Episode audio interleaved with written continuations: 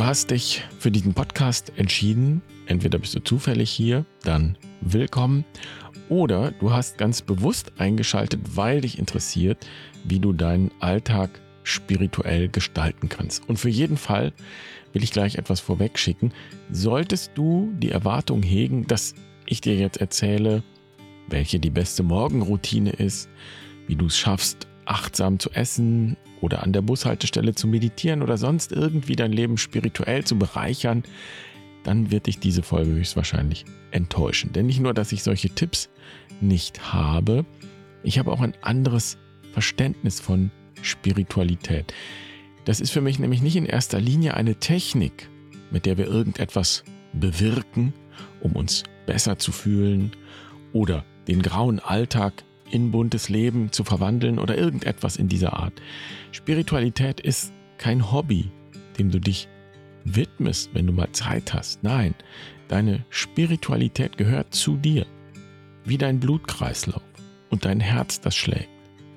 Es ist nicht etwas, das du erst erschaffen musst, sondern es geht vielmehr darum, ein Bewusstsein für diese Spiritualität zu entwickeln, so wie du ein Bewusstsein für deinen Kreislauf entwickeln kannst. Und wenn sich das jetzt irgendwie interessant anhört für dich, dann könnte diese Folge etwas für dich sein. In jedem Fall bist du herzlich willkommen bei Barfuß und Wild. Ich bin Jan. Schön, dass du dabei bist. Ich freue mich, diese Folge mit dir zu teilen.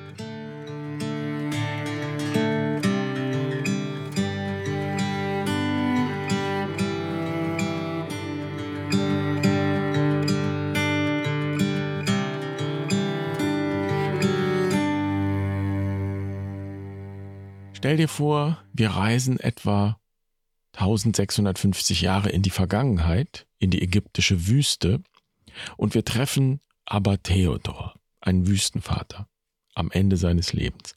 Er stammt aus einer vornehmen und wohlhabenden Familie, aber irgendwann begeistert er sich, wie viele andere damals, für die Bewegung der Eremiten. Er lässt alles hinter sich zurück, schließt sich ihnen an, lebt und arbeitet sehr einfach in einer ja, losen Gemeinschaft in der Wüste.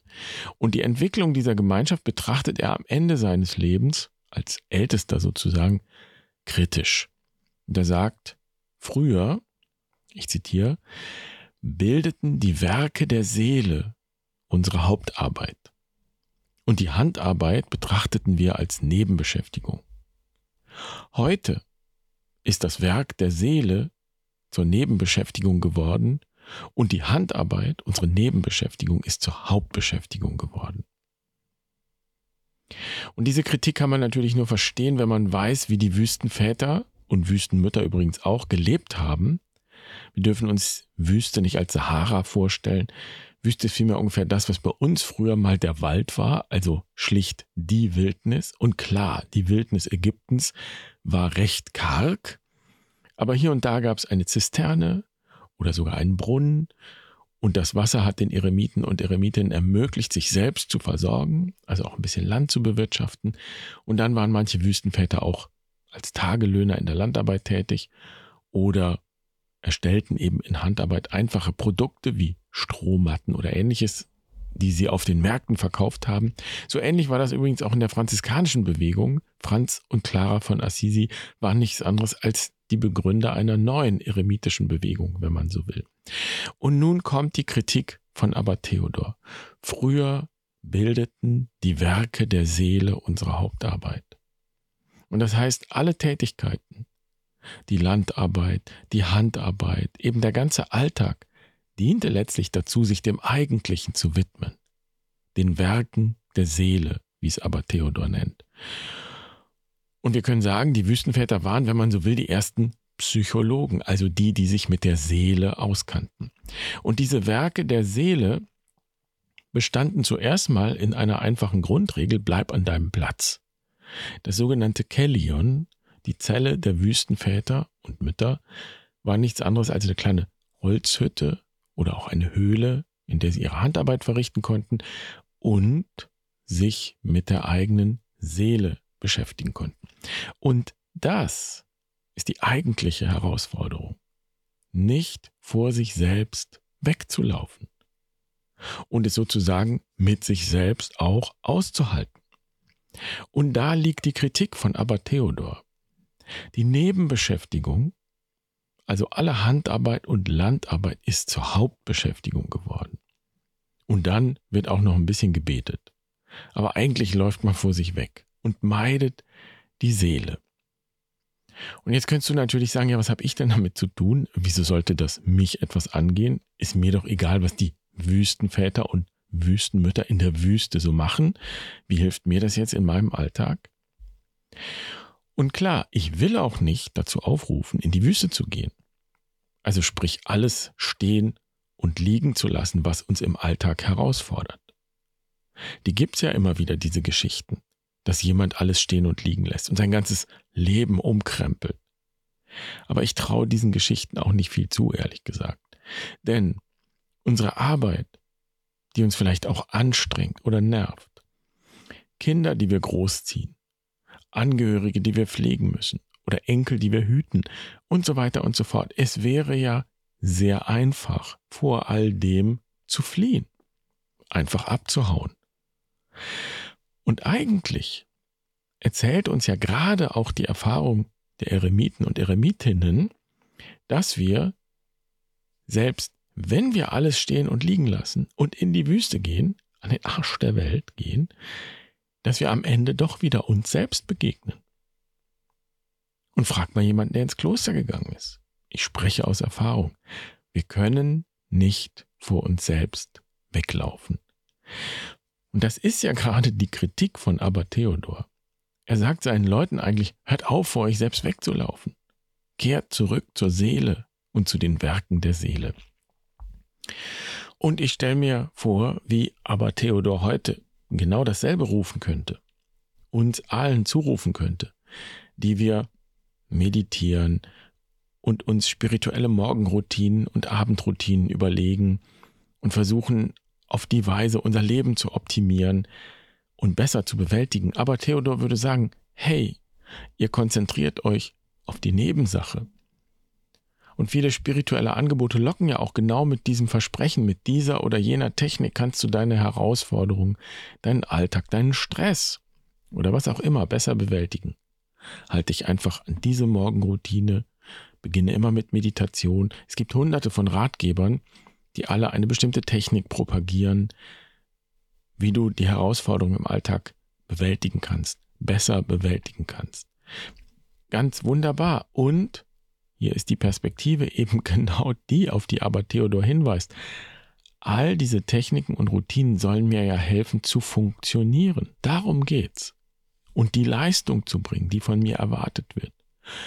Und die ich von mir erwarte. Es kommt auf selber raus. Und bei allem auch noch irgendwie glücklich zu sein. Die Seele spielt hier nicht die Hauptrolle. Und ich möchte an dieser Stelle dick unterstreichen, es ist natürlich auch wichtig, diese Herausforderung zu bewältigen. Viele Menschen leisten Großartiges und das will ich überhaupt nicht abwerten. Darum geht es ausdrücklich nicht. Und wenn du etwas findest, was dich ruhiger macht, konzentrierter sein lässt oder was weiß ich, dir auf andere Weise hilft, Stress zu bewältigen, dann ist das ganz wunderbar, mach es. Oder such dir was, was dir hilft. Sehr gut. Es geht nicht darum, das zu lassen. Wie gesagt, der Aufruf lautet nicht, lass alles stehen und liegen und geh in die Wüste oder so etwas. Ich würde nur sagen, diese Perspektive, bei der die Leistung, der Erfolg, das Bewältigen der Aufgaben und Herausforderungen die Hauptrolle spielen, das ist eine Spiritualität der ersten Lebenshälfte. Und was ich sagen will, ist folgendes. Pass auf, dass du nicht in der ersten Lebenshälfte stecken bleibst. Und das bedeutet, vergiss nicht, dass es auch eine zweite Lebenshälfte gibt. Und ich könnte eben auch sagen, vergiss die Seele nicht. So würde es aber Theodor sagen, vergiss die Seele nicht. Die zweite Lebenshälfte, das sind die Werke der Seele. In der ersten Lebenshälfte geht es darum, etwas zu leisten, etwas zu erreichen und auch sich zu beweisen und so den eigenen Platz in der Gesellschaft einzunehmen. Aber das ist eben nur die eine Hälfte. Und irgendwann kommt in jedem Fall der Punkt, eine Einladung, die das Leben auf bestimmte Weise ausspricht, auch in die zweite Lebenshälfte einzutreten. Und manchmal kommt diese Einladung einfach durch eine äußere Veränderung, dass du zum Beispiel in Rente gehst oder dass deine Kinder aus dem Haus gehen und sich etwas verändert und die Frage entsteht, ja, wer bin ich jetzt? Wer bin ich jetzt noch? Worüber identifiziere ich mich jetzt? Worüber kann ich mich identifizieren? Worüber möchte ich mich identifizieren? Und das mit der Rente oder mit den Kindern aus dem Haus, das wäre noch die einigermaßen schöne Variante von Einladung. Aber es kann auch sein, dass diese Tür in die zweite Lebenshälfte sich durch einen Schicksalsschlag öffnet. Durch eine Erkrankung vielleicht. Depression oder auch eine andere Diagnose, die dich aus der Bahn wirft. Eine Beziehung, die zerbricht. Eine plötzliche Trennung, verlassen werden. Oder eine besondere Herausforderung. Wie gesagt, die Eltern, die gepflegt werden wollen. Und man könnte so sagen, das sind Herausforderungen, die du ja nicht einfach bewältigst, indem du dich an deine Morgenroutinen hältst.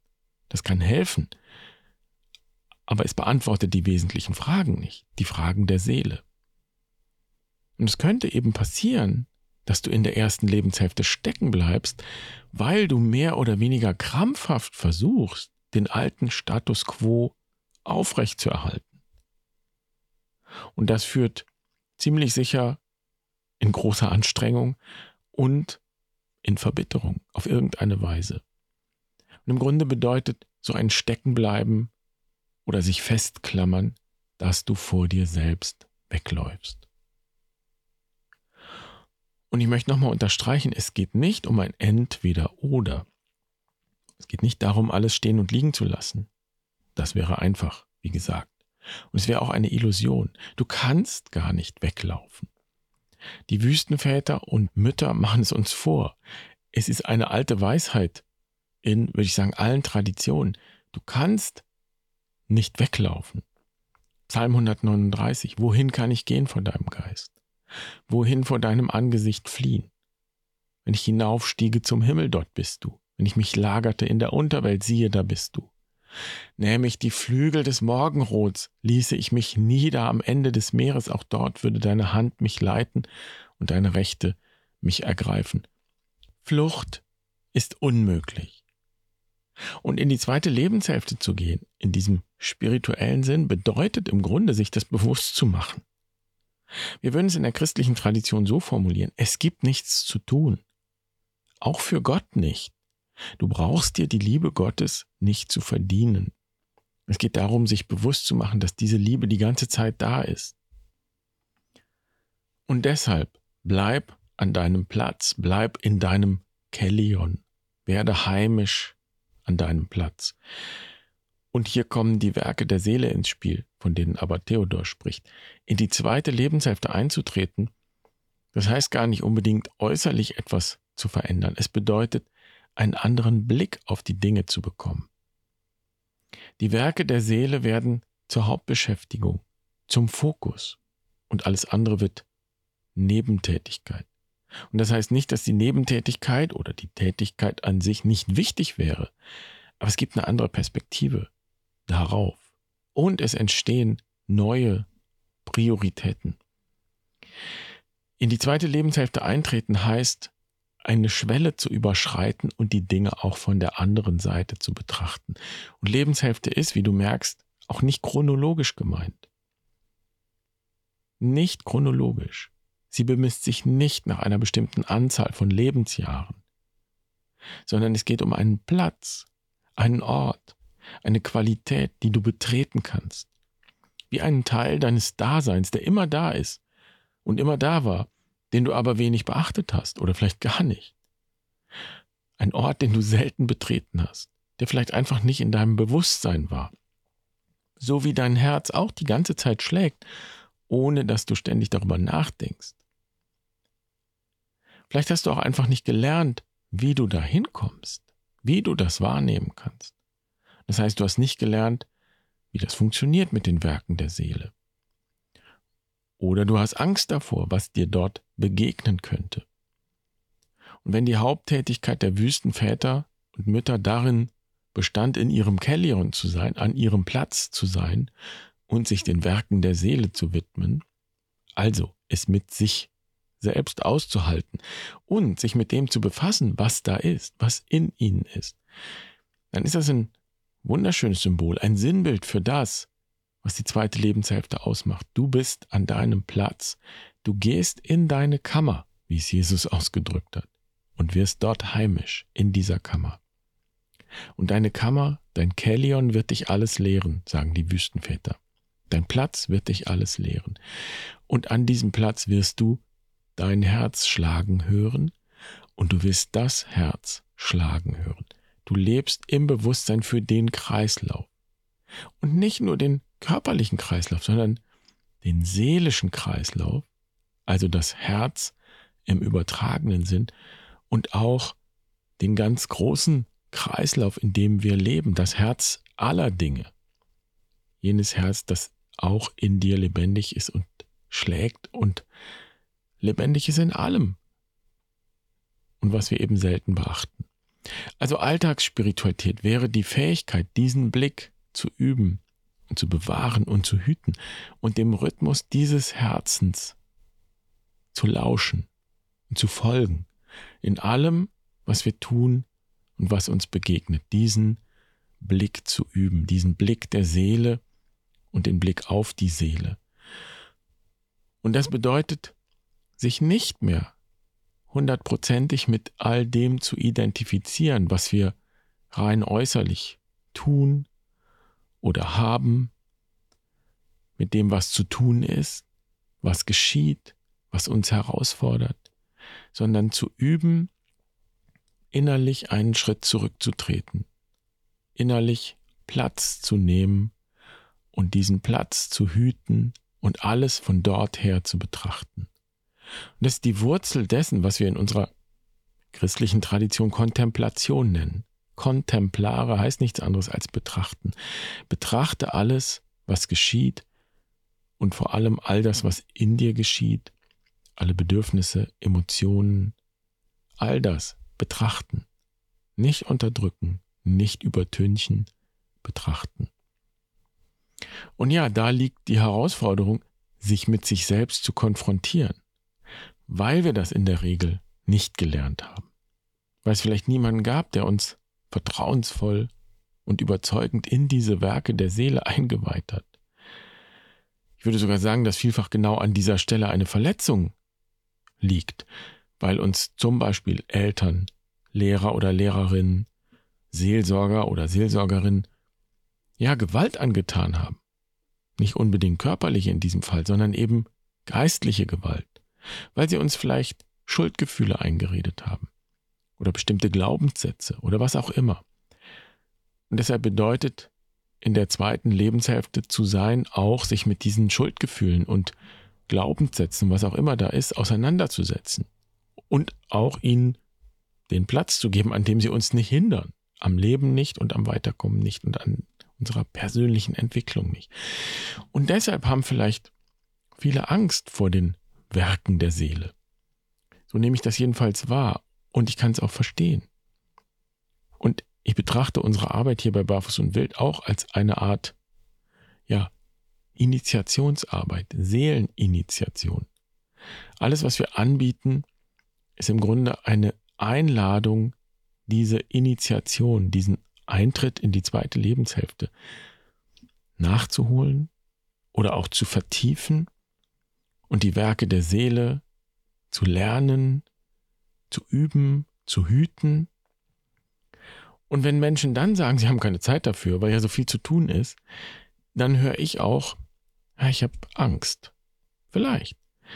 Sie sagen das nicht, aber man spürt es zwischen den Zeilen. Ich habe Angst davor, mich mit mir selbst auseinanderzusetzen und zu erforschen und zu erkunden, was da in mir ist, was da vielleicht schlummert. Und ich stelle mir vor, wie aber Theodor ganz großväterlich und warmherzig sagt, aber mein liebes Kind, fürchte dich doch nicht. Und vielleicht ist es auch die Angst vor der eigenen Größe, die dich erschreckt.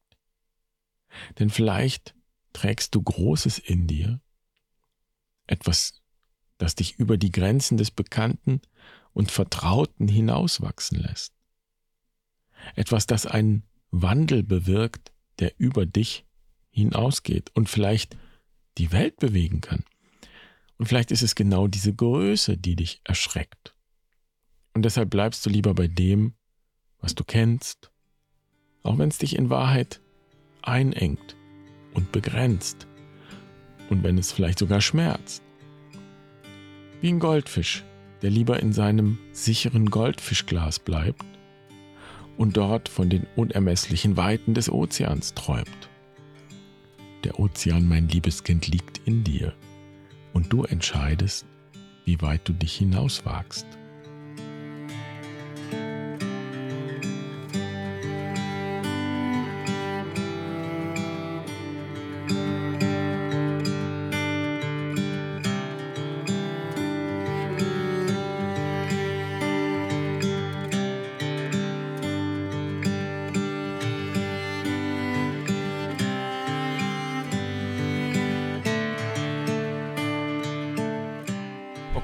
Letzten Worte von Abbot Theodor habe ich erfunden. Das hat er natürlich nie gesagt.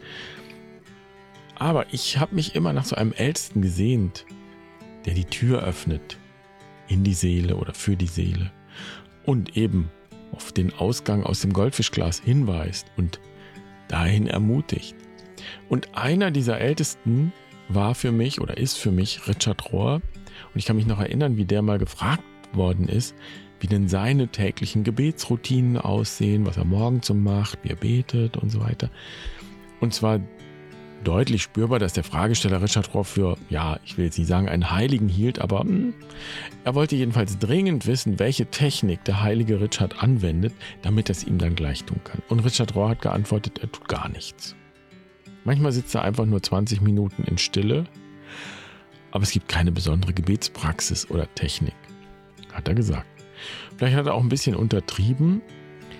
Aber tatsächlich gab es mal eine Zeit, da gab es im Center for Action and Contemplation, das Richard Royer gegründet hat, jeden Tag eine Zeit der Stille und die wurde nämlich online übertragen. Daher weiß ich das. Und da saßen die dann einfach alle. Alle Mitarbeiter und Gäste und die haben nichts gemacht. 20 Minuten lang. Einfach nur geschwiegen. Also ich schätze, der Fragesteller war einigermaßen enttäuscht. Und es könnte auch sein, dass du enttäuscht bist von diesem Podcast, weil du eben irgendwelche speziellen spirituellen Alltagstechniken von Barfuß und Bild erwartet hättest. Wie gesagt, die habe ich nicht. Aber wenn du Interesse hast an diesen Werken der Seele, dann kann ich dir was anbieten. Und zwar eben so eine Art Reisebegleitung, eine Reisebegleitung ins Innere, ins Herz aller Dinge. Und diese Reisebegleitung bedeutet, dass ich dich praktisch an den Ausgang deines Goldfischglases führen kann. Und ich kann dir einen Kompass mitgeben, mit dem du die eigentliche Reise dann aber selbst unternehmen kannst. Denn diese Reise ist nur allein möglich. Und den Kompass findest du übrigens so auf der Webseite unter dem Stichwort Lebensrat. Du kannst ja diesen kleinen Online-Test machen, um sozusagen den Ausgangspunkt deiner Reise in den Blick zu nehmen eine kleine Standortbestimmung, spielerisch. Wo stehst du? Und es gibt ein Webinar, das dich mit unserem Seelenkompass vertraut macht, mit dem Lebensrad. Das ist kostenlos. Und wenn du dann auf die Reise gehen möchtest, bist du natürlich herzlich eingeladen. In der Fastenzeit gehen wir wieder durch die Eremos-Wochen. Und Eremos ist ja griechisch und heißt übersetzt Wüste. Also da geht es genau um dein Kellion und den Platz, die Kammer, und an diesem Platz heimisch zu werden, an diesem wilden Platz in dir, wenn man so will. Schau dir das gerne an auf der Webseite und alle, die sich in die Warteliste eintragen, bekommen übrigens nicht nur sofort Bescheid, wenn die Anmeldung in den nächsten Tagen startet, sondern es gibt auch ein kleines Spezialangebot, also in die Warteliste eintragen und überraschen lassen. Ich freue mich wie immer auch über Austausch, über Kommentare, über Feedback und dann wünsche ich dir eine wundervolle Woche. Mach's gut. Baci Baby.